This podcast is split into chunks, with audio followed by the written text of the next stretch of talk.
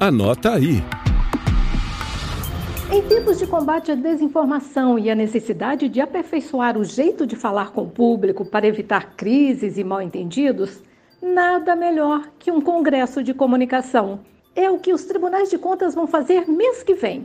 Promover a troca de experiências e ampliar o debate de ações que as aproximem mais dos cidadãos. Linguagem simples e direta, acessível a todos os públicos, será uma boa dica? Vamos ouvir a opinião de uma das painelistas, Heloísa Lima, diretora de comunicação do TCE de Goiás.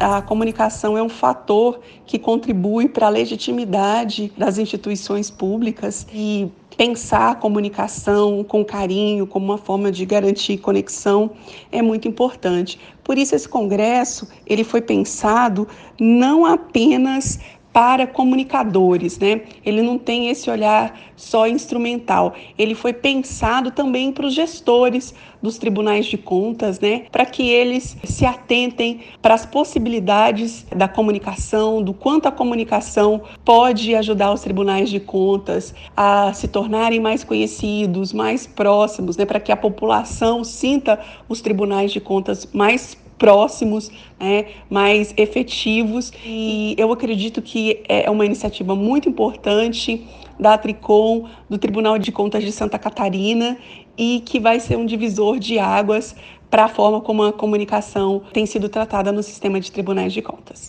É isso.